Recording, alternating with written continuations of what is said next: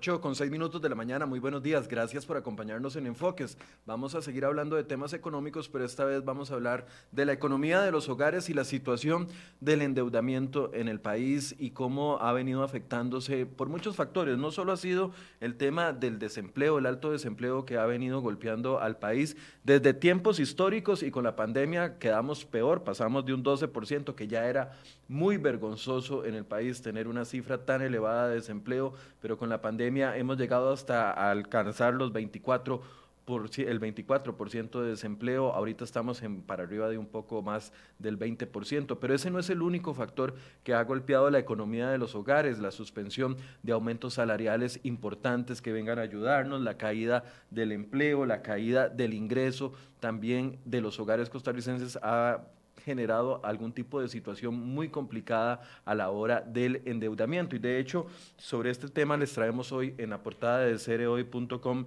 un análisis sobre el ingreso nacional disponible per cápita. ¿Qué es esto? Bueno, es el ingreso con los que tenemos eh, en promedio los ciudadanos del país, los ingresos mínimos con los que sobrevivimos, por así decirse, durante un año. Y entonces un análisis que hemos eh, realizado, veíamos que para el año 2020 ese ingreso promedio no es un ingreso exacto, es un ingreso promedio, superaba los 7 millones de colones, pero en 2020 con la pandemia, esos son datos del 2019, en 2020 con la pandemia ese ingreso cayó e incluso algunas personas han tenido reducciones de hasta 400 mil colones, según lo que nos da la nota, datos del Banco Central, ingresos, caída de ingresos de hasta 400 mil colones o 356 mil colones durante todo un año. Eso significa alrededor de 30 40 mil colones menos por mes. Por supuesto que esto impacta el tema del endeudamiento y por eso hoy queremos, bueno, los invito primero a que ingresen a cereoy.com en la portada y puedan ver esta nota sobre el tema de la caída de los ingresos, pero además queremos abordar el tema del endeudamiento. ¿Cómo enfrentar? ¿Tiene usted algún problema en este momento? ¿Está teniendo problemas para pagar? ¿Tiene cobros judiciales en riesgo? De perder su casa, su vehículo. Bueno, hoy queremos generar información importante en ese sentido para que las personas que están altamente endeudadas por lo menos vean algunas posibilidades o incluso plantear si hace falta más programas de auxilio para personas altamente endeudadas. Y para analizar este tema, invitamos a dos personas de la Oficina del Consumidor eh, financieros. Nos acompaña don Danilo Montero, que es el director de esta oficina, y también don Ernesto Solano, quien es abogado y nos va a ayudar en el tema legal. Le doy la bienvenida, don Danilo. Buenos días, don Ernesto. Buenos días. Muy buenos días, Michael. Un gusto saludarlos y a todos los que nos siguen en, este programa. Muy buenos días, Michael, a usted y a todas las personas que nos siguen en esta transmisión. Don Danilo, bueno, eh, es común que ustedes hagan eh, este análisis que sobre el endeudamiento de los costarricenses. Tal vez empecemos antes de abordar las soluciones, hagan análisis y por favor revelen los, ustedes los datos que han ido encontrando con respecto al endeudamiento de los hogares. De todas las cifras que han eh, publicado en los últimos días, ¿cuál es la cifra, don Danilo, que más le impacta a usted en el tema de endeudamiento? Hay dos datos, Michael, particularmente importantes. Eh, son un montón. Efectivamente, como decís, pero hay uno que tiene que ver con el hecho de que, de acuerdo a nuestro estudio, eh, alrededor de 3 de cada 10 personas en el país en edades de 18 a 65 años no tienen deudas. Eh, eso significa algo así como un millón de personas que no tienen eh, deudas, por diversas razones, ¿verdad? Porque son muy agarradillos o por lo que sea, ¿verdad? el otro 70% y ahí viene un segundo dato que hay que eh, auscultarlo un poco. Ese, segundo, ese otro 70%, 7 de cada 10 personas, 2 millones 200 mil personas, eh, están en promedio eh, comprometidas en sus ingresos en alrededor del 30%, que eso es más o menos lo que dicen los manuales internacionales de cuánto es lo que la gente debería tener de compromiso de ese ingreso. Hasta ahí, ese segundo dato no tiene ningún problema. El problema está en la cantidad de gente que está a la derecha de ese porcentaje, ese 30%. Y es que resulta que hay alrededor de un 20% de esas personas que sí tienen deuda, pueden ser como 500 mil personas que tienen comprometido de alrededor del 65% o más de su ingreso en el pago de deudas. Y estos dos datos los tenemos que ver además en una perspectiva de mediano plazo. No es un tema que nosotros estuviéramos abordando como una coyuntura exclusiva de la pandemia, sino que tratamos de entender al pico en una perspectiva de más plazo, 5 o 10 años plazo. De manera que entonces la pandemia eh, si bien es cierto, algo introduce de ruido, no sea el único determinante y nos permita conocer por qué las personas llegaron a esta situación aún si no hubiera habido pandemia. Ahora, aquí para, antes de darle la palabra a, don Ernesto, para que también nos dé dos de los datos más relevantes que él considera que son importantes que discutamos el día de hoy. Cuando usted me dice el 70% tiene solo el 30% de su de su ingreso comprometido, a mí me parece genial, pero eh, eh, ¿qué, datos se están incorporando ahí? Son solo, estamos analizando solo endeudamiento formal con instituciones eh, bancarias, estamos analizando todo el tipo de endeudamiento, la casa, la, el carro, las tarjetas de crédito, las, los almacenes, o sea, cuando se dice eso, porque, a ver, usted lo, lo apunta bien, si es solamente el 30%, entonces estamos todos felices y contentos. Nos está quedando el 70% del salario libre para cualquier otra eh, actividad que queramos invertir. Pero sabemos que la realidad no es así, don Danilo. Vamos a ver, las cifras hay que leerlas con mucha prudencia. O sea, efectivamente, eso que vos mencionás, hay que ponerle cuidado. Eh, ese es un promedio. en promedio, las personas que tienen deuda tienen un compromiso del, del 30%, en promedio. Pero si nos vamos a los dos extremos, hay una proporción de personas que tienen salarios de 300 mil colones. Eh, reciben líquidos 300 mil colones. Si tienen que sacar el 30 o la tercera parte de eso, se fueron 100 mil pesos en pagar deudas. Uno diría, no, está bien, le quedan 200 para vivir. Michael, es, es difícil vivir con 200 mil pesos en Costa Rica. Es difícil. Sea, seamos honestos su endeudamiento es del 30%, sí, pero con una base de ingresos baja. Y entonces ahí hay una advertencia, hay una señal de aviso muy importante. Ahora, si nos vamos al extremo, por ejemplo, de personas que tienen salarios entre millón y medio y dos millones, una de las categorías que estudiamos, eh, resulta que ahí alrededor de un 30% de las personas de ese grupo tienen un compromiso que está por 50% o más. Con esto lo que estamos diciendo son dos cosas. Uno, a la gente se le pidió que nos contara todas las deudas, lo que le debe a la familia, lo que debe en tarjeta, lo que debe en electrodoméstico, lo que debe en la, asociación solidarista, en la cooperativa, en el banco, etcétera, todas las deudas que tengan. Ahí están todas las deudas. Y lo otro es que entonces cuando en Costa Rica hablamos de endeudamiento, estamos hablando de un montón de varios personajes desde un extremo personajes que no deben nada y personajes, Michael, que tienen comprometido alrededor de un 400, de 400 mil personas, tienen comprometido eh, cerca del 100% o más de su ingreso. O sea, no son cuatro personas, son 400 mil personas que no están más que trabajando para pagar deudas del tipo que sea, electrodomésticos, casa, eh, vehículo, lo que sea. Eso es un problema de salud pública. Y esa es una de las principales conclusiones del estudio. Estamos hablando más o menos del 30% de la masa laboral total que tiene el país. Eh, sí, podría compararse. Lo que pasa es que nosotros tomamos a toda la población entre 18 y 65, esté o no laborando. Entonces, habría que hacer el cruce nada más con la población que sí tiene empleo. Y claro, por supuesto, las cifras se comienzan a incrementar un poco, claro, claro, claro, claro. Ok, antes, antes de... Hay que tomar en cuenta que tienen, que tienen deuda no solo las personas con salario, hay personas que no tienen ingresos y que tienen deuda. A eso es lo que quiero apuntar, ¿verdad? Porque le digo una vez más, eh, podría sonar positivo de que el endeudamiento sea solo del 30% en promedio, pero ahí estamos incluyendo gente que tiene ingresos, pero también gente que no tiene absolutamente nada de ingresos. ¿Cómo se calcula su endeudamiento si no tiene eh, ingresos? Vamos a ver. Eh, eso es lo que nos lleva a tener que plantearnos eh, varias problemáticas. El estudio lo que sugiere es que no podemos abordar el endeudamiento en Costa Rica con un sabor, con una medicina. Necesitamos ver la situación de endeudamiento desde eh, considerando varios elementos. Hay personas que no tienen ingreso porque perdieron el empleo, pero sí tenían empleo en el 2019. Entonces ahí uno puede tener una relación. Eh, es una situación totalmente coyuntural. Eh, hay otras personas que eh, tienen un bajo nivel de endeudamiento porque, por ejemplo, no tienen acceso al crédito, que eso es otro problema diferente. Ese hay que entenderlo diferente.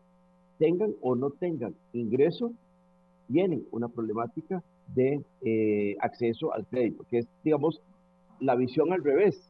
Ya no es el problema si tienen acceso al crédito, es que posiblemente no tienen crédito porque no tienen acceso al crédito. Ahí hay otro problema diferente.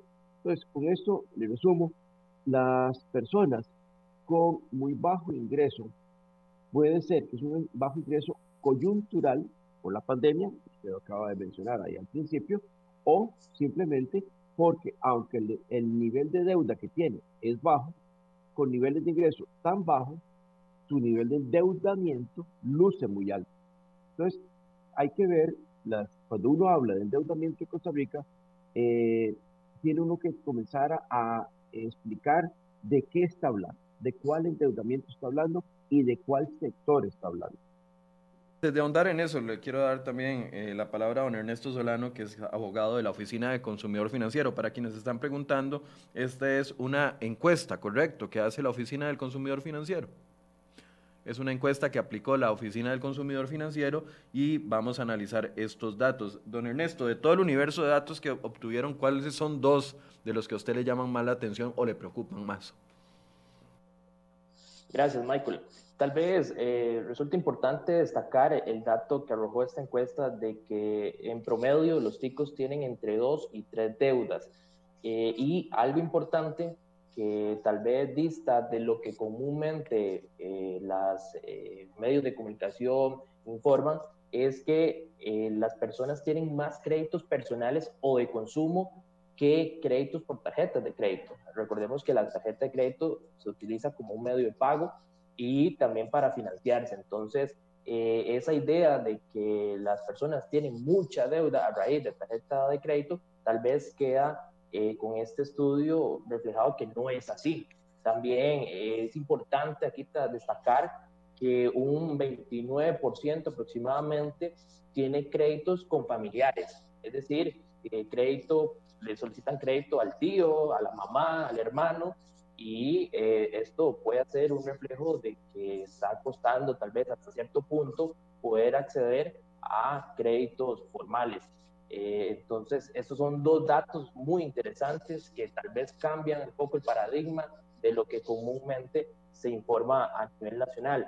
Otro dato muy interesante que hay que destacar es que de los encuestados, el 29% se siente agobiado, agobiado por esas deudas eh, que sobrepasan, como decía don Danilo, a veces el 62 o el 100% de la capacidad de pago de esa persona y bueno, por eso vemos eh, casos recurrentemente aquí en la oficina del consumidor financiero, donde la persona nos llama y nos dicen que están preocupados porque los llamaron porque los van a embargar, que les van a rematar la propiedad, o bien eh, los llaman siete veces al día para cobrarle una deuda, y obviamente esto genera un sentimiento de agobio agobio que se ve reflejado también en el desempeño de esas personas a la hora de elaborar, eh, agobio que se ve reflejado hasta problemas personales de pareja o familiares, porque bueno, al verse sin dinero para poder destinar al pago de sus deudas y también para gastos elementales, sin duda alguna genera eh, roces a nivel personal y a nivel laboral.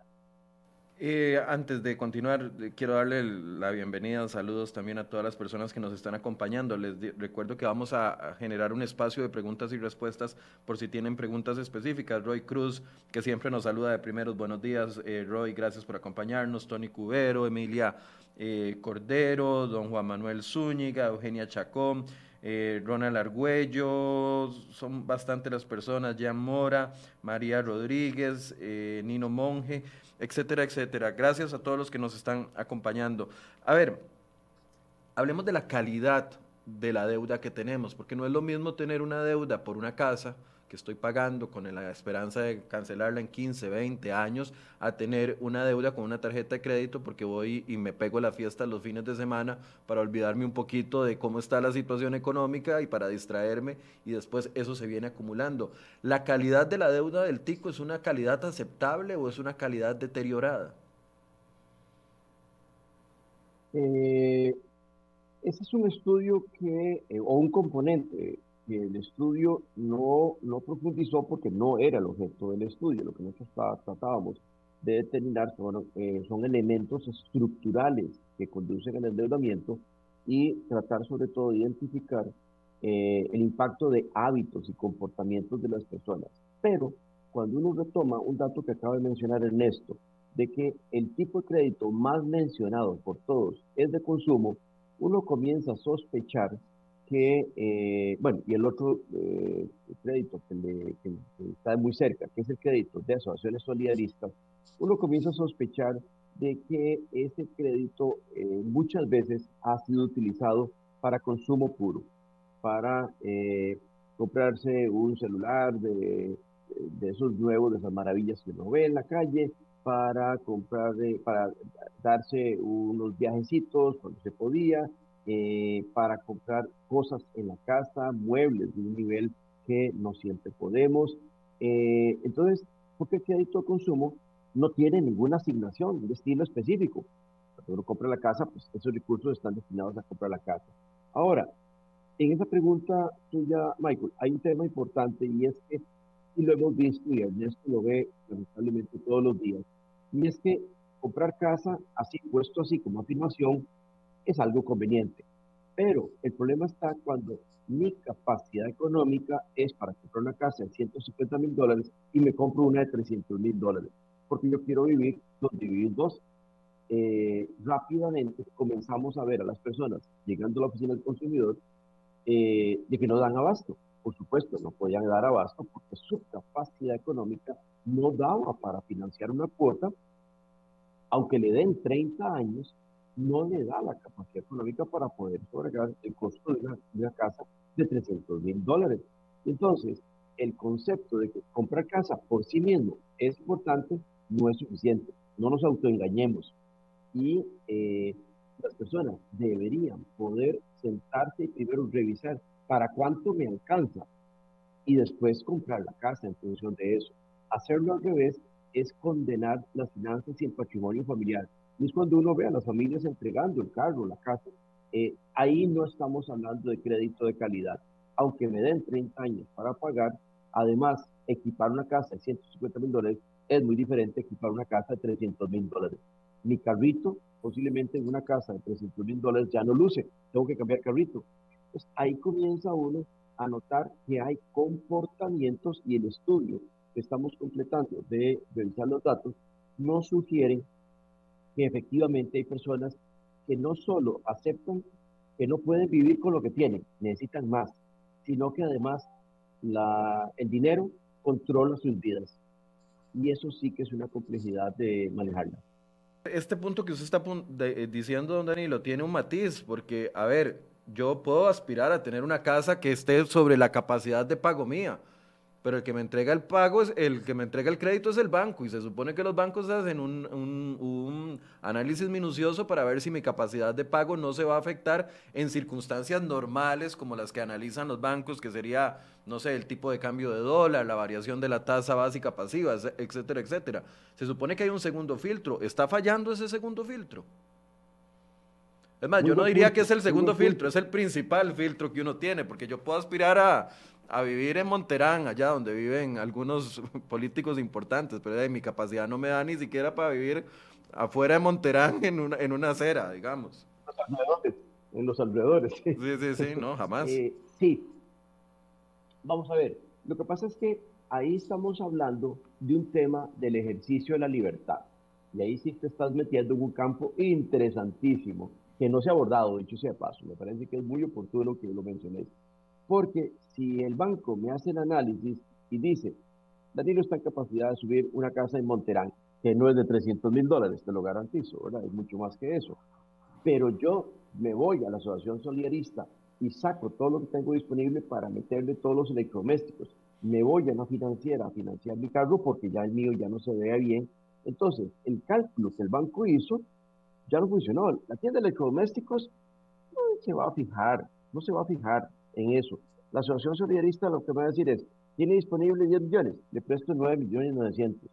Entonces, resulta que el conjunto de ejercicios individuales de la libertad condujo a una situación. Entonces, yo conversaba con uno de mis hijos eh, un día de estos, a lo mejor uno debiera comenzar a pensar en ponerle un sticker a los créditos que dice endeudarse puede ser nocivo para su salud.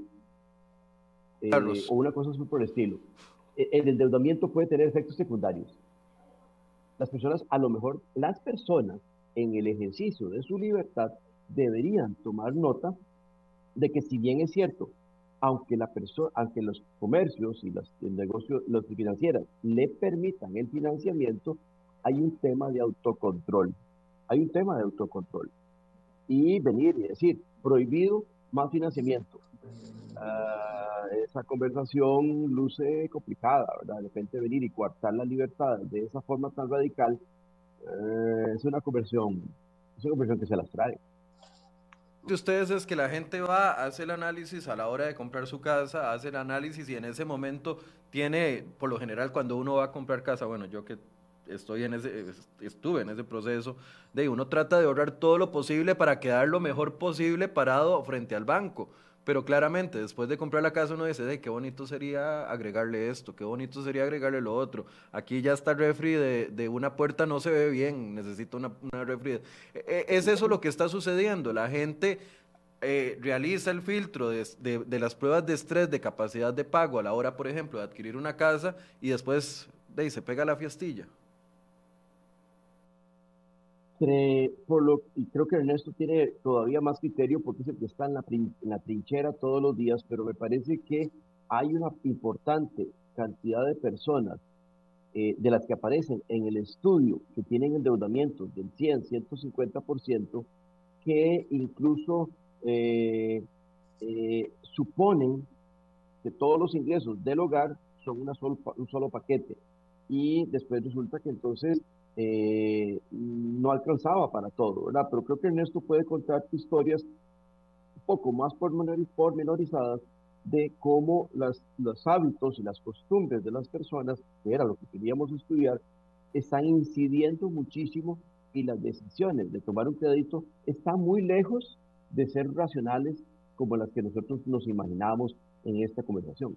Adelante, Ernesto, y además le agrego, está haciendo falta aquella vieja discusión de incluir en el reporte que tiene las autoridades de su jefe, por ejemplo, a más eh, prestamistas o, más eh, instituciones o, empresas que prestan de una u otra forma, ya sea vía crédito de consumo, vía, eh, no sé, sacar de un almacén una tarjeta de esas de almacén de un millón, eh, que la gente no lo ve como, lo ve como inofensivo. Falta incluir o unificar todos los entes que le prestan a la ciudadanía para tener un verdadero control de qué tan endeudados estamos.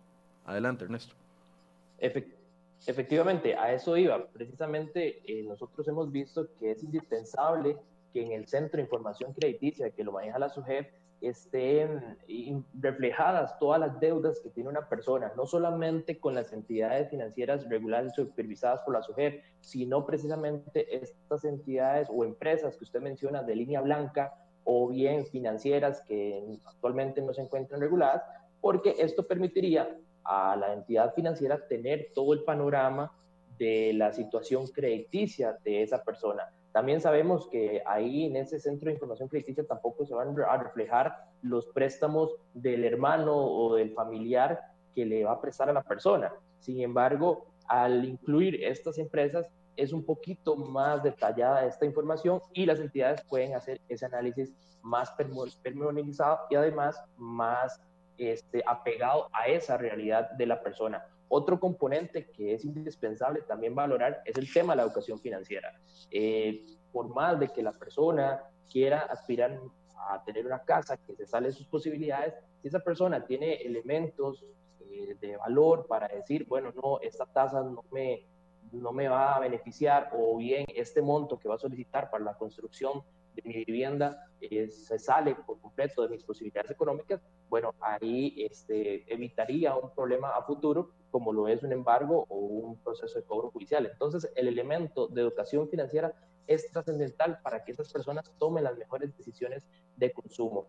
Eh, y como bien lo ha apuntado Danilo, estas malas decisiones sin duda alguna pasan por el tema del comportamiento. Muchas personas, como bien usted también lo apuntaba, por querer salir todos los fines de semana a pegarse la fiesta o para ir al cine todos los, los, fines de semana con su familia, bueno, se endeudan con su tarjeta de crédito o hacen eh, créditos personales y cuando ven ya tienen tres o cuatro créditos personales, tienen que refundir, eh, ofrecen garantías hipotecarias y ahí es cuando se viene el proceso de cobro judicial y pierden esa garantía hipotecaria y tal vez quedan con la deuda, porque nunca cambiaron ese elemento trascendental que es el del comportamiento, esos hábitos de consumo que eran los que condujeron a que esa persona estuviera con ese problema.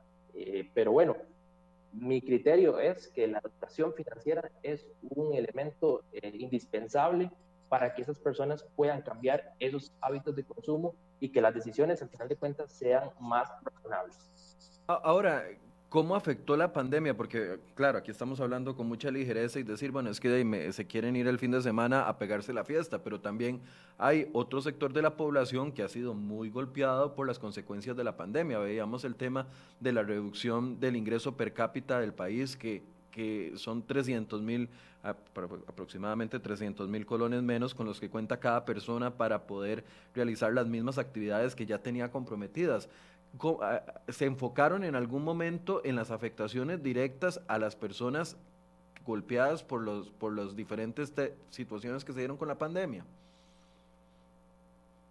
Sí, Michael, eh, y salen cosas eh, interesantes, algunas tal vez menos obvias que otras.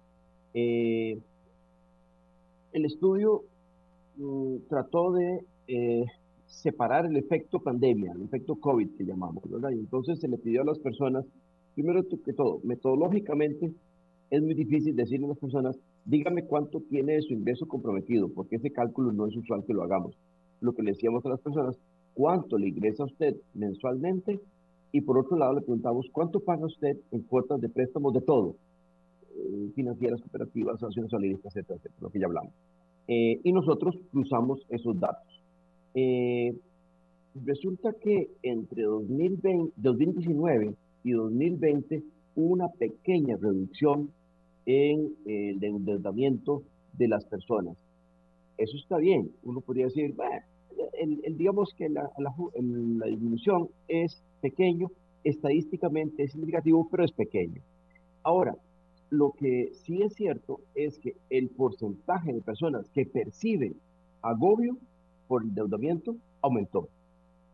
Que aumentó por muy diversas razones. Aunque a mí me den un arreglo de pago en, en un banco, yo sé que esa deuda la tengo que pagar. Algún día la tendré que pagar.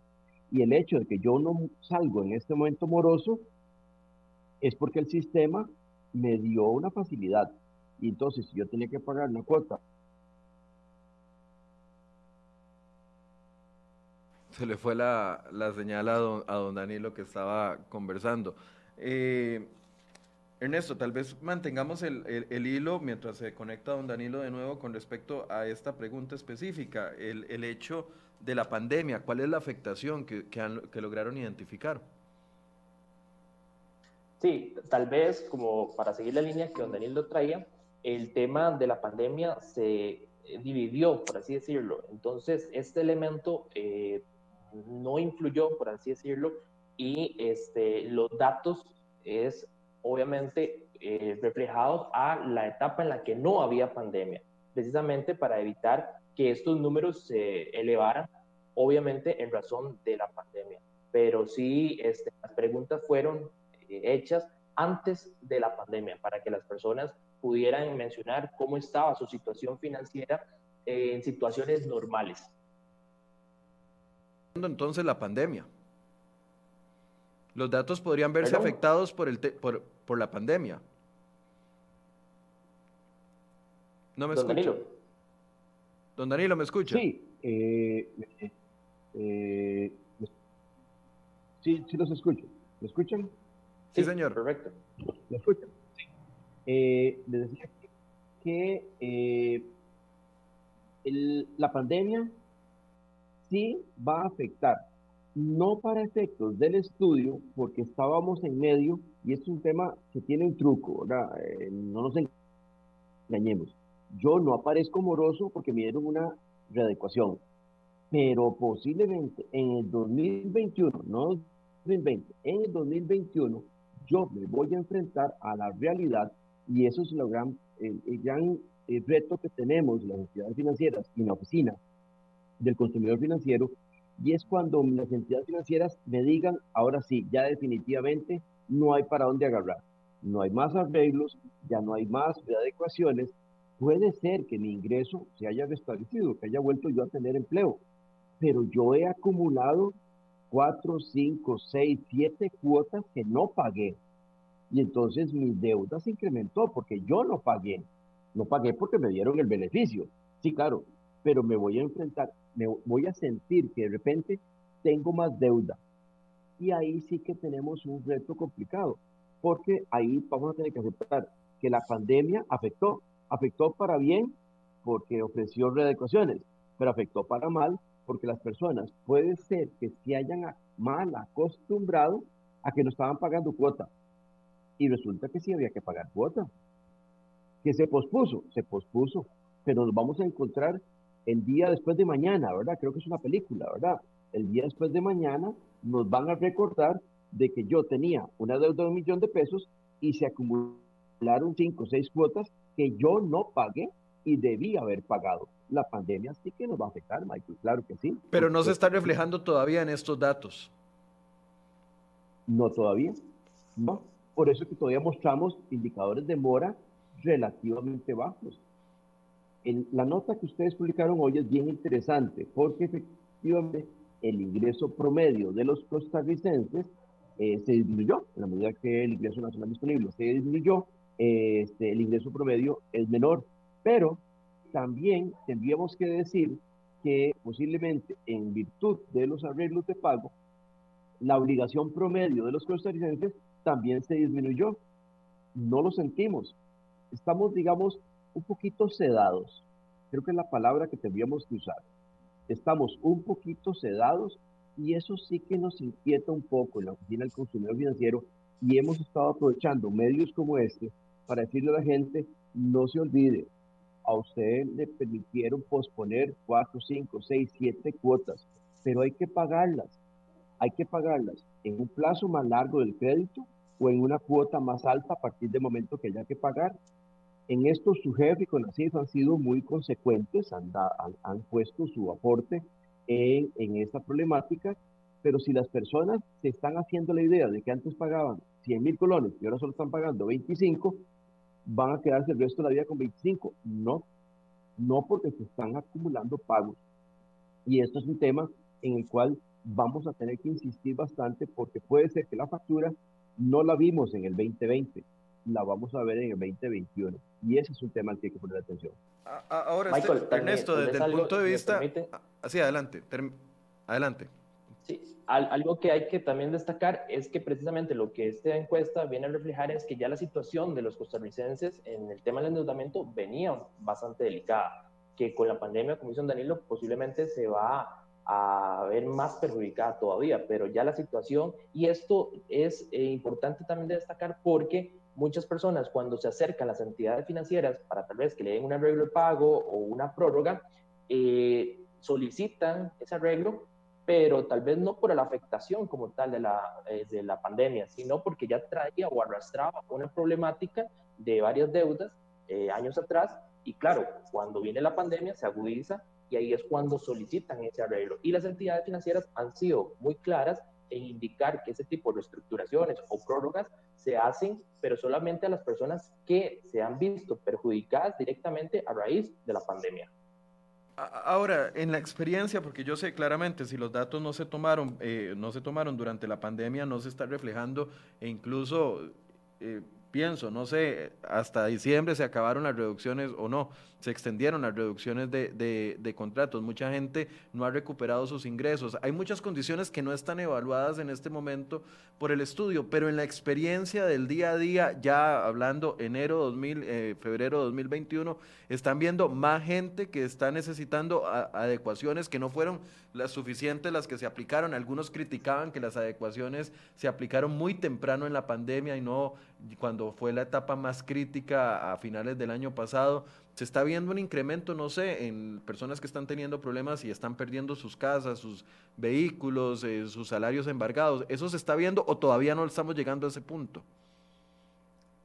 No, todavía no estamos viendo eh, esas situaciones de embargos o procesos de ejecución hipotecaria. estamos previendo que tal vez para finales del primer trimestre del 2021 se puedan ir viendo ese tipo de situaciones porque todavía están eh, vigentes esas prórrogas que dieron las entidades financieras. Al puro principio, hace un año aproximadamente, eh, esas medidas fueron de manera automática. Usted veía que prácticamente todas las entidades financieras reguladas y supervisadas por la SUGEF eh, en cuanto a temas de tarjetas de crédito, aplicaban medidas automáticas y más bien era el consumidor el que tenía que indicar si no quería ese, ese beneficio. Ya posteriormente, una segunda tanda de medidas ya eran a solicitud de la persona perjudicada y eh, eh, periódicamente las entidades iban viendo cada situación en concreto para saber si podían prolongar esos efectos de las readecuaciones o de las prórrogas. Entonces, en estos momentos, por así decirlo, no hay eh, muchos casos relacionados a vencimiento de prórrogas o de solicitudes masivas de arreglos de pago porque todavía están vigentes esas medidas. Las refundiciones nos están preguntando aquí, ¿las refundiciones de deudas son recomendadas y en qué, eh, en qué términos? Porque don Danilo hacía eh, un apunte que es importante. Puede que una refundición de deudas me obligue eventualmente o me permita eventualmente tener hasta un alivio en la cuota que voy a pagar, pero eso puede ser un alivio pasajero que puedo volver a endeudarme por esta situación de la falta de eh, educación financiera que tenemos todos eh, en el país. ¿Es recomendable acudir en este momento a refundiciones de deudas? A mí me parece que sí, pero no es una medicina que aplique para todo el mundo. Eh, primero que todo, puede ser que algunas entidades financieras no estén anuentes a hacerlo, eh, otras tal vez. Sí, eh, aquí tenemos que insistir, Michael. Si la persona le readecúan, le reestructuran, le refunden deudas, cuatro, cinco deudas en una sola, le amplían los plazos, le liberan flujo de caja, pero no cambia sus hábitos de gasto, dentro de dos años va a necesitar nuevamente una readecuación. Entonces, esto es más o menos como que alguien que nunca ha hecho ejercicio es un poco desordenado con sus comidas, lo metemos un tratamiento, le bajamos el colesterol, pero una vez que se siente bien, otra vez los chicharroncitos, el chifrijo, este, eh, las cervecitas, eh, no, no, no, no cambió sus pautas de consumo. Eh, en esos casos, lamentablemente, estamos frente a un comportamiento un poquito patológico. Ahora, aquí estamos dejando por fuera otro tema, eh, Michael, importantísimo, y es que las personas, eh, y eso es un dato que posiblemente tenemos de procesar en una o dos semanas, ¿qué hace la gente cuando está agobiada? Les preguntamos, ¿qué hace? alguna solución le buscan, no es como que simplemente se quedan ahí viendo para el techo. Y eh, lo que estamos viendo es que hay una cantidad importante de gente que, por ejemplo, acude a, trabajar, a trabajar horas extras cuando pueden, reducen significativamente, significativamente sus gastos, o sea, comienzan a disminuir, las cantidades de consumo de comida en la casa, eh, apagan más luces, qué sé yo qué, eh, con tal de poder seguir manteniéndose al día con sus deudas, porque no es necesariamente gente Tal vez ha sido desordenada en manejo de sus finanzas, pero son responsables de cara a los acreedores. Y de repente se sorprenden y dicen, uy, qué torta, yo no puedo quedarle debiendo a la tienda X o al, banco Y. Y entonces comienzan a reducir significativamente sus pautas de gasto, sacrificando, claro, eh, eh, digamos, su bienestar eh, con tal de pagar. Hay una mezcla entonces de comportamientos que inciden en lo que vemos desde el punto de vista financiero. Con esto lo que quiero decir es que entonces, eh, para entender la problemática financiera de endeudamiento, de agobio, lo que sea, hay que entender el comportamiento de la persona, porque también condujo a la situación y conduce en alguna medida a la pretendida solución.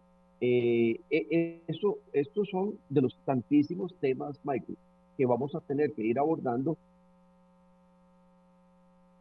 en próximos eh, estudios que ya la Junta Directiva nos ha estado sugiriendo en la del consumidor, porque apenas estamos conociendo una, una, décima parte de un fenómeno que es mucho más complejo de lo que hacemos a veces cuando decimos prejuicios y que, que necesitamos mucho más números. Nos están preguntando también, le pregunta Gwen, eh, vamos a ver, aquí lo tengo, Gwen, Gwen, ¿cómo me cuesta su apellido? Gwen Samayoa. Eh, ¿Existe un análisis de las personas que se endeudan en casas de préstamos por no tener acceso a préstamos bancarios formales? ¿Las casas de préstamos son un salvavidas o un engaño? porque si bien es cierto, las condiciones que piden las casas de préstamos son mucho más accesibles a las que solicita un banco. Eh, vamos a ver, hay personas que no les queda de otra. Tienen que ir a las casas de empeño o tienen que ir al prestamista porque ya no hay manera de que en el sistema regulado le den crédito. Eh, hay personas que eh, eh, simplemente no, no tienen acceso al crédito formal porque han incumplido acuerdos de pago del pasado. Yo me comprometí a hacer pagos de 50 mil colones, pero de no, mis condiciones no mejoraron o simplemente no me ordené y entonces me alcanza más que para 20 mil pesos. Entonces, las casas de empeño eh, primero que todo, ahora todos tenemos que recordar que estamos sometidos a la ley de eh, usura. O sea, nadie me debería cobrar más allá de la tasa techo. Obviamente, las tasas de interés eh, en el sistema regulado son mucho menores. El crédito de consumo en un banco o en una cooperativa es mucho menor que la tasa que me va a cobrar una casa de empeño. Obviamente, la información que me requiere en la entidad regulada es mucho mayor. Entonces, para algunas personas, aunque nos duela reconocerlo, eh, la casa de empeño es, es la única solución porque ya definitivamente el sistema financiero regulado no lo admite. En este mismo tema, David Castro, el detalle es que ahora con la ley de usura el banco te pide un monto libre de 250 mil colones y para los salarios en la empresa privada y con la reducción de los mismos, muchas veces es imposible acceder a esos arreglos de pago o a las prórrogas precisamente por esa situación. Aclaro que no estoy en contra de la ley de usura, dice David, lo que sí me parece es que está muy desfasada. Aprovecho la pregunta de David para ver si ya están viendo las consecuencias de la ley de usura, porque la Oficina del Consumidor Financiero tuvo una posición muy clara con respecto a la, a iniciativa de la ley de usura. ¿Ya están viendo consecuencias en acceso al crédito en las personas? Sí, como no, como no, con solo ver el número de lo que cambió, Ernesto puede ampliar otros detalles, pero solo en términos de números, entre 2019, octubre 19 y octubre 20, eh, se redujeron 270 mil tarjetas, salieron de circulación. Eh, y los montos de crédito, el saldo de crédito de tarjetas, se redujo algo así como en un 10%. Esos no son números nuestros, son números que, que publicó el MEIC ahora a inicios de año, a finales del 2020. De verdad que entonces sí, claramente eso está afectando. Y por otro lado, no es que los bancos pidan un monto libre de 250 mil, es que la ley lo está requiriendo. O sea, la ley nos condujo a eso. Ese era precisamente uno de los llamadas de atención que hacía la oficina cuando se discutía la ley. La ley iba a conducir a exclusión financiera, por supuesto que sí, y lo está haciendo. Aquí tal vez, Michael, para ampliar un poco. Adelante. Eh, precisamente con la reforma a la ley de usura, eh, lo que se vino a hacer era de que se debe de respetar al menos el salario mínimo en caso de que la entidad quiera realizar la deducción automática del salario de la persona. Eh, por supuesto que las entidades financieras a la hora de hacer ese análisis eh, del situación financiera de la persona, van a solicitarle que al menos le quede más de ese salario mínimo embargable para poder otorgar el crédito y así poderle hacer la deducción automática. Porque si no, ellos dicen, no puedo hacer la deducción, mejor no le otorgo ese crédito, porque el riesgo va a ser mucho más, más elevado que eh, al no poderle deducir de su salario. Otro tema es que sí hemos visto reflejado en los casos que vemos aquí en la oficina, más que todo con el cierre de las tarjetas de crédito. Tal vez personas dicen, ¿por qué me están cerrando la tarjeta de crédito si pago al día, si pago de contado, si soy un buen deudor para este acreedor? Y eh, lo que tal vez la persona no entiende es de que mantener ese producto no le es rentable a la entidad financiera. Y a como está la legislación actualmente y los contratos que se firman con las entidades financieras, pueden perfectamente decidir cerrar el producto en cualquier momento. Ahí una recomendación es poner la atención de cómo quedarían pagando los saldos que tal vez la persona tenga. Por ejemplo, muchas entidades lo que hacen es generar un extrafinanciamiento, tal vez y con menores tasas de interés, pero ahí es importante siempre tal vez preguntar si quedan con seguros o si hay algún tipo de cobro. Prácticamente un crédito de consumo quedaría como un crédito de consumo en algunos casos, sí, precisamente, o como le digo, extrafinanciamientos. Ahora, las consecuencias de la ley de usura en este tema de acceso al crédito para personas que tienen bajos ingresos, ya se están viendo, digamos, ya, ya se vio el, impacto mayor o todavía no se ha visto el impacto mayor y puede seguirse dando en los próximos meses. Lo, lo hago, lo pregunto a raíz de una pregunta de don Mauricio eh, de don Manrique Loaiziga, que le mando un saludo, gracias por vernos, don Manrique, que dice que tan fuerte será el impacto de la ley de usura en el acceso al financiamiento y bancarización de algunos sectores. ¿Ya se vio lo que se tenía que ver o podría verse consecuencias más adelante? Yo creo que apenas estamos comenzando, Michael. Me parece a mí que eh, desafortunadamente en una combinación de eh, la ley de usura, la pandemia, todos los impactos que tuvieron los arreglos de pago en las, eh, en las cifras eh, financieras, en, los resultados de las entidades financieras, eh, la misma problemática de económica, la dinámica económica y, la nota que ustedes publicaron hoy temprano, creo que estamos lejos de decir que los efectos, o sea, no podemos decir que van a ser efectos catastróficos, pero decir que ya se vieron los efectos me parecería muy eh, excesivamente optimista. Creo que todavía nos va a faltar que las entidades financieras eh, afinen su identificación de los clientes. Hay sectores a los cuales no se les está llegando y entonces posiblemente se desarrollen productos y canales para llegarle a ciertos sectores. Pero creo que eh, va a ser, va a tomar sus tres años por lo menos para poder identificar todos los efectos de la, de la ley de usura, claramente. Y, en este punto agrego que falta todavía la emisión del reglamento, que también algunas disposiciones pueden traer también este, situaciones negativas. Así es.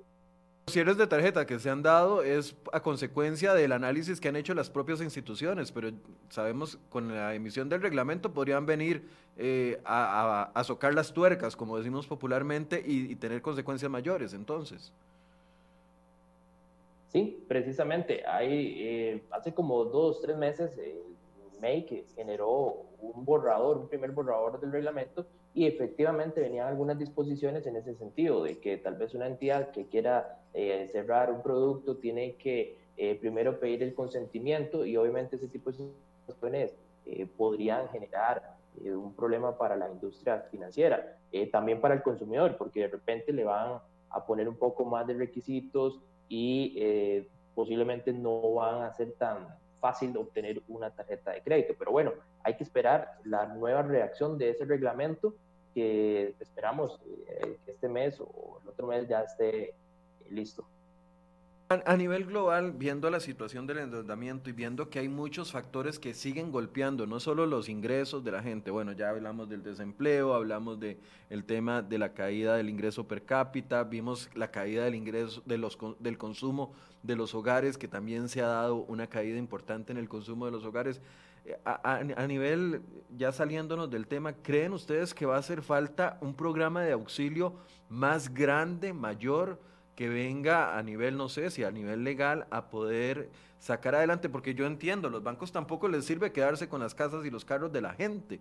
No, e, ese no es el negocio bancario, eso sería más bien perjudicial para ambos casos. Pero ahorita vemos programas muy específicos para el sector turismo, programas muy específicos para el sector agropecuario. Ayer le condenaron, condonaron, perdón, deudas a 2.705 personas que, o, micro o pequeños emprendimientos que tuvieron problemas con el COVID-19 y entonces le terminaron condonando esas deudas en un primer debate los diputados. Pero son programas muy específicos. Lo que me refiero es que si hace falta el diseño de un programa más general, un, programa país que ayude a levantar de alguna forma, no sé, eh, el, el, tema del endeudamiento en los costarricenses para sanar a todos por igual y no este montón de parchecitos por separado para diferentes sectores que al final de cuentas personas que tienen un endeudamiento con un, con un, con un préstamo eh, de consumo con una entidad no, no oficial, de no tiene acceso por ningún lado a este tipo de programas. ¿Hará falta una política más grande de recuperación económica? Vamos a ver, eh, te lo respondo en dos partes, Michael. Eh, eh allá por 2009, 2010, a los estudiantes de finanzas, de maestría, yo les decía que yo no tenía la menor duda que la crisis de 2008-2009 iba a cambiar, iba a transformar los mercados financieros del mundo. No tenía idea de cómo, pero efectivamente ocurrió. Creo que esta situación que estamos viviendo con la pandemia va a originar, va a desencadenar transformaciones importantes en el sistema financiero costarricense. Eh, una de ellas, una de esas transformaciones podría ser eh, una eh, frecuencia mayor de programas como el que mencionás, pero muy probablemente creo que la industria, por lo menos la industria regulada, va a, verse obligada a reinventarse eh, para los próximos eh, cuatro, cinco, seis años. A me parece que, que no es solo un tema de si hacemos un paquete para resolver el problema a 500 mil o un millón de personas. Es que nos parece que la pandemia va a obligar a, reinventar eh, el negocio financiero y probablemente eso va a significar además un reto también para las autoridades, para el CONACIF y para la SUGEF, y, muy probablemente hasta, hasta esquemas como la Central de Información Crediticia eh, podría ser eh, que sea revisada para que genere más y mejor información, las entidades financieras abordar con nuevos canales a los sectores de gente más joven, dejar un sector de gente en problemada para sacarla adelante. me parece que sí, que van a haber transformaciones, pero muy profundas. Ok, eh, pregunta don Marco Antonio Moya. ¿Por qué las entidades financieras están cobrando las prórrogas del COVID-19 en un nuevo préstamo o en una renegociación? Eso no es ilegal, ya con el cobro de intereses han recuperado lo que han, lo no ingresado. Pregunta don Marco, no sé si eso está sucediendo a nivel generalizado o será en una sola institución bancaria. No, creo que ahí hay un problema de, de, uno, explicación de la entidad financiera y dos, de, de, educación financiera, porque las personas, si tenían dos años de estar pagando, pagaron dos años de intereses y de principal, de acuerdo a una tabla de pagos. Si al crédito le faltaban todavía dos años más y le prorrogaron cinco cuotas, ahí había cinco cuotas que incluían intereses que no hemos pagado. Los intereses hay que pagarlos porque el banco solo tiene que pagar al ahorrante, a los ahorrantes. Entonces, las personas por alguna razón están pensando que si me prorrogan cinco meses de esas cuotas, cinco meses, esos, esos intereses no corren. No, claro, sí, claro que corren. Pues son meses que yo tenía que pagar en la cuota, igual que pagué los dos años anteriores. Entonces, eh, ahora, si la entidad financiera no me lo financia, yo tengo que ir a buscar un crédito para pagar esas cuotas que no pagué. Pero lo cierto es que yo tengo que pagar eh, esas cuotas que estoy debiendo, de principal y de intereses. Michael, y en ese punto en específico, las entidades financieras también eh, procedieron de diferente manera. Unas que lo que hacían era, ok, el interés que usted me dejó de pagar en esas cuatro o cinco cuotas, eh, se lo vamos a diluir en lo que resta del plazo y el capital, que, es diferente, me lo tiene que pagar en las primeras tres cuotas de una vez finalizada la prórroga u otras entidades lo que hicieron es el capital que usted me dejó de pagar, le vamos a hacer un crédito y usted me lo va a ir pagando con cuotas muy bajas. O al final del plazo, si usted tenía un crédito que tenía 60 meses plazo, bueno, me va a pagar el capital dejado de pagar en eh, tres cuotas más. Entonces el plazo se extiende a 63 meses. Pero eso va a depender de la situación o la información que le dio la entidad financiera a la persona. Euclides Hernández, le doy, le envío un saludo a Euclides que siempre nos ve también. ¿Es razonable considerar, es razonable considerar que si la economía del país está mal, la de las familias eh, automáticamente van a estar mal también? Claro, porque entiendo Euclides su pregunta. vemos una, un panorama fiscal que, bueno, solo alguien muy positivo, dice el ministro de Hacienda que yo soy muy negativo, pero alguien muy positivo podría ver la luz al final del túnel, pero el panorama fiscal para los próximos tres o cuatro años uno pensaría que no, no, no, no, no va como uno quisiera. Eso repercute inmediatamente, automáticamente en la situación de los hogares. Vamos a ver, ahí, hay que tener un, eh, cuidado. Vamos a ver, de, de entrada nomás, por supuesto que sí va a incidir. Lo que pasa es que eh, es más o menos la perspectiva que tendría un médico en un hospital. ¿Qué es lo que ve un médico? ¿Personas sanas o enfermas? Enfermos, todo el santo día. Y lo primero que se imagina es que este país está inundado de enfermos. No es tan cierto.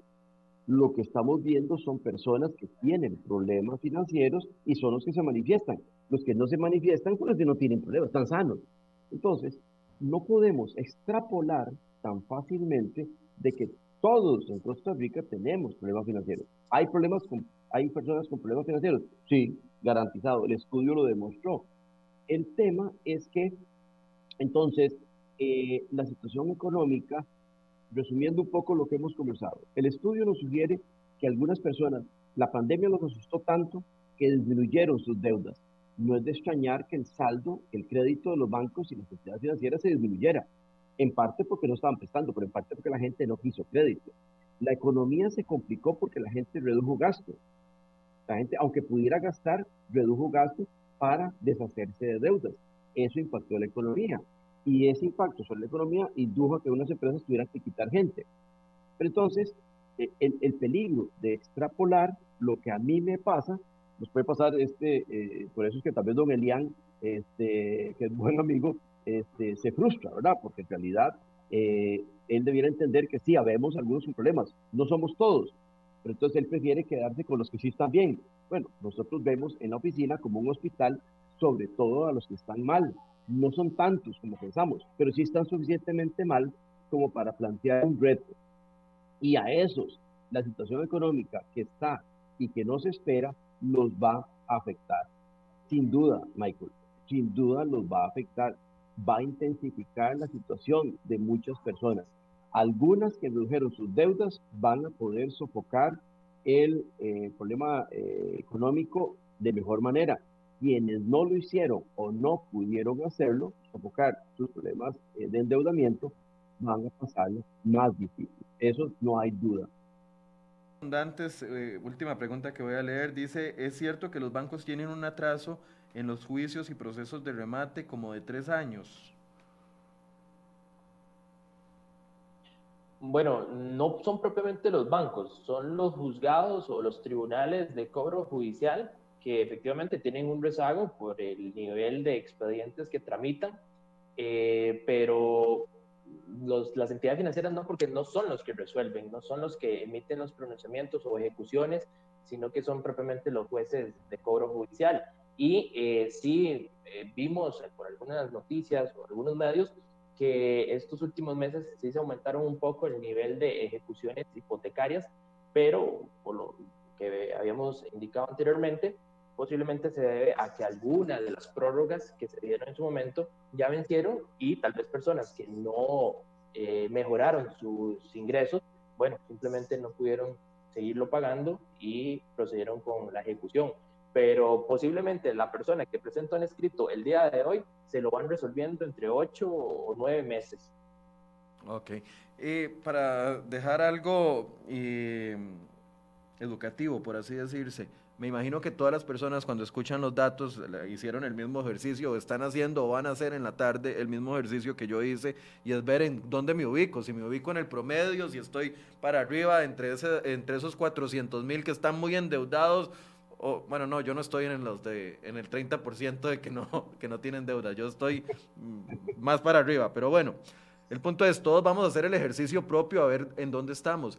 ¿Cómo darnos cuenta en qué momento tenemos que acudir a una reeducación de deuda o a pedir auxilio antes de tener el agua hasta el cuello, hasta, hasta que llegue el día en que diga, no puedo pagar la casa este mes? O sea, ¿qué, ejercicio debería hacer el día de hoy para, para enterarme de si necesito algún programa de auxilio, recurrir a algún banco, hacer una reeducación, readecuación de deudas, hacer una unificación? O sea, ¿qué indicativos me podrían decir a mí? Busque ayuda, pero hoy mismo. Eh, yo creo que esa es la principal, la principal conclusión, ¿verdad? Esa que acabas de mencionar, la principal conclusión que debería la gente sacar del estudio. Uno, es, e, e, es una, ese cálculo que, que vos estás diciendo, lo podemos hacer todos, no necesitamos un doctorado en finanzas. Sumo cuánto me queda de ingresos después de que me rebajas el salario. Mi salario son 500 mil pesos, me rebajas cargas sociales, más o menos, decir que, que, que 100 mil pesos, me quedan 400. Por el otro lado, me voy a revisar cuánto tengo que pagar en cuotas. Ese ejercicio de cuánto pago tiene que ser muy honesto. No se vale dejar cosillas de que, ah, es que yo le debo 100 mil pesos a Ernesto. No, eso no lo sumo. No, claro, sí tengo que sumarlo, porque si no me estoy autoengañando. Y le debo otros 50 mil a Michael. Todo eso se tiene que sumar. Tiene que ser un ejercicio muy honesto. Y decir, ok, yo tengo que pagar en cuotas 200 eh, mil pesos. Me ingresan 200 mil pesos, ok, estoy a la mitad la segunda buena noticia es que no necesariamente hay que ir a una readecuación. Las personas pueden preguntarse, ¿por qué estoy aquí? Porque puede ser que de repente, ya sí, me acabo de comprar otro cuadraciclo, me acabo de comprar un tercer celular de esos de última generación eh, y yo puedo comenzar a deshacerme de todas esas deudas. Puedo comenzar a deshacerme de eso. ¿En qué se me va? ¿Por qué, por qué no me alcanzan esos 200 mil pesos que me quedan de salario en el mes. Y resulta que todos los viernes religiosamente me junto con mis amigos, con pandemia o sin pandemia, a tomarnos unas cervecitas y unos charrocitos. puede ser que yo reduzca durante algún tiempo esos gastos y comience a darme cuenta que libero, libero y libero poquiticos de salario. Y a la vuelta de tres, cuatro meses digo, mira, yo podría bajar del 50% al 48, al 45. ¿Será que puedo llegar al 40? Bueno, posiblemente me tome unos meses más. Solo después de ese ejercicio es que uno debería plantearse ir a la entidad financiera. Si uno va a pedir una tiene que hacerlo después de una construcción. Sonido, don, don Danilo, se le fue el sonido. No, no, lo vemos mover la boca, pero no lo escuchamos. Algo le pasó.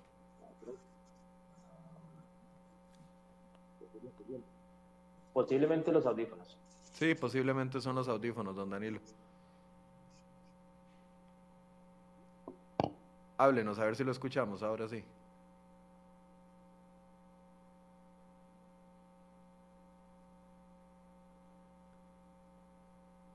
Bueno, mientras...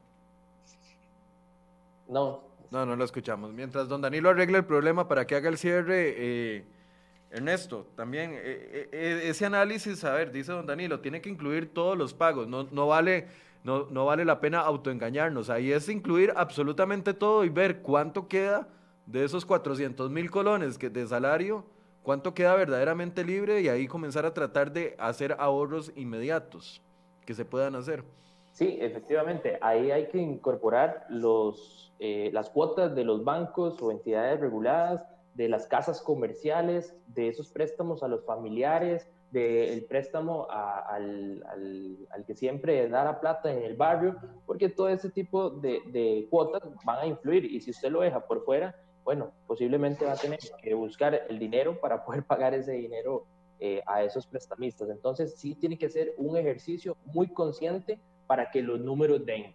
Y también, una vez de que ya se hizo esa reducción de gasto que tal vez uno pensaría que el gobierno podría enfocarse un poco en esos temas de los gastos. Bueno, igual las familias, enfocarse en ver cómo se pueden reducir esos gastos y cuando se vea que ya no hay por dónde echar mano, bueno, acudir a una entidad financiera y Michael, algo que es importante, que la persona busque asesoría. A veces es difícil eh, poder sentarse, hacer esos, eh, ese ejercicio, no porque sea difícil, como bien apunta Danilo, sino porque tal vez no tiene todo ese panorama que tal vez un profesional pueda ayudarlo y hacer eh, mejor ese ejercicio. don Danilo, ¿me escucha ahora sí? Sí. Ahora sí. ¿Ustedes me escuchan? Sí, perfecto. Para que pueda hacer el cierre, don Danilo. Eh, decía que entonces las personas cuando vayan a buscar esa ayuda de, una entidad financiera, tienen que llevar una idea muy clara de cuál es su situación financiera, porque no podemos, no puede esperar la persona que la persona, que el funcionario del banco, la entidad, la cooperativa, conozca sus números. Si a uno le preguntan, bueno, don Danilo, ¿cuánto puede pagar usted? Ay, mira, no sé, porque no, no nos van a ayudar, no nos van a ayudar. Yo tengo que llevar algunos eh, números que me permitan poderlo orientar, porque si no, la readecuación es un ejercicio ni siquiera intelectual, ¿verdad? Es un ejercicio en el aire. Entonces, si yo le pido a la entidad financiera o a las entidades financieras que me refundan los créditos o me reestructuren los créditos, yo debería estar más o menos claro de con cuánta plata voy a contar. Por eso es tan importante, como indica Ernesto, que el ejercicio que hagamos sea muy honesto de todas las deudas que yo tengo y además que yo haya hecho una evaluación de cuáles son los gastos que voy a eliminar. Porque si no, vamos a estar exactamente igual que el gobierno. Ahora, el símil con la situación del Estado es exacta. Si el Estado no define claramente qué gastos va a reducir, o pero aún no está dispuesto a reducir gastos, no va a resolver el problema y vamos a seguir arrastrando y arrastrando y arrastrando el problema. La situación familiar y la del Estado es calcada nada más que multiplicado por 5 millones. Para recordarle a la gente que en la oficina del consumidor financiero, si tienen problemas, pueden eh, escribirle o, o contactarse con ustedes para asesoría no este tipo de prepararle los presupuestos, pero sí si tienen problemas a la hora de con los bancos pueden acudir a ustedes. Sí, efectivamente, la persona puede ingresar a nuestra página web www.ocf.fi.cr. Ahí tenemos a disposición del público un formulario en donde indica cuál es la situación, con cuál es la entidad financiera, cuál es la pretensión y nosotros con mucho gusto le podemos ayudar en el caso de que la entidad sea afiliada a la oficina. Y en el caso de que tengan problemas con las eh, otras entidades no afiliadas, bueno, se le va a generar una respuesta que lo puede orientar de la situación en concreto que tiene. Bien, le agradezco a don Danilo y a don Ernesto por acompañarnos el día de hoy. Gracias. Un gusto. Gracias, Michael. Con todo gusto, Michael. Muy buen día.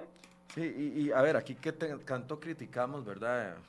Me pongo yo de ejemplo, pero también todos los que leo comentarios que criticamos la actitud del gobierno de no querer reducir gastos y de querer seguir endeudándose. Bueno, tengamos autoridad moral para criticar al gobierno y apliquémoslo a nuestra vida diaria. Yo sé que es complicado cuando uno está con el agua hasta el cuello, es muy complicado pensar claramente y tomar decisiones para ayudarnos, pero tratemos de reducir, viendo la situación económica que estamos enfrentando, tratemos de reducir gastos innecesarios. Eh, revisemos la lista del súper cinco veces, vayamos al súper solo una vez y, y, compremos solo lo necesario. O sea, hay que aplicar reglas básicas en la vida para poder salir adelante, porque aunque reclamemos de que el banco no me ayuda, que fulano no me ayuda, que estoy muy endeudado, al final y al cabo lo importante en la educación financiera el primer principio, esto es como alcohólicos y anónimos, o sea, el primer principio es hacerse responsable de lo que uno ha construido y las deudas son una construcción de uno mismo.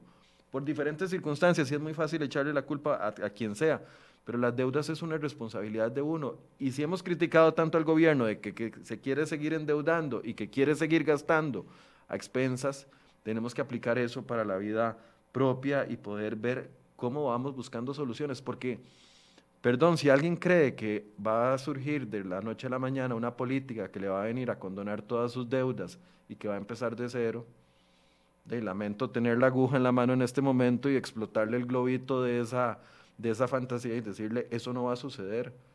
Y vivir endeudado y vivir en problemas económicos no depende solo, ojo lo que estoy diciendo, no depende solo del salario que nos ingresa.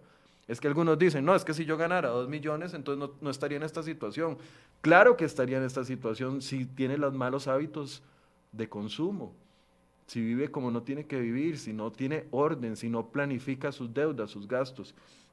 Entonces, ojalá que esas eh, recomendaciones que le hacemos tanto al gobierno y que lo criticamos fuerte y que le decimos, bueno, las apliquemos en la vida diaria para poder ir aprendiendo y construyendo no sé, conocimiento juntos, me parece que eso es importante. Durante los últimos días ustedes han pedido un tema que a mí me ha parecido muy relevante y es cuántos impuestos pagamos los ticos. Bueno, yo me he puesto detrás de todo esto eh, y he hablado con varios expertos que nos van a ayudar a partir del día de mañana a entender si la carga tributaria del país es muy alta o es muy baja. Mañana vamos a hacer un ejercicio muy interesante y ojalá que ustedes nos puedan acompañar para ver si es cierto que pagamos mucho o pagamos pocos impuestos. El gobierno dice no pagan lo suficiente. Por ejemplo, en renta. No pagan lo suficiente, hay que subirles el impuesto de renta. Por supuesto que de este lado decimos, no, no, no, suave. Ya pagamos un montón, nos cobran un montón en un montón de cosas.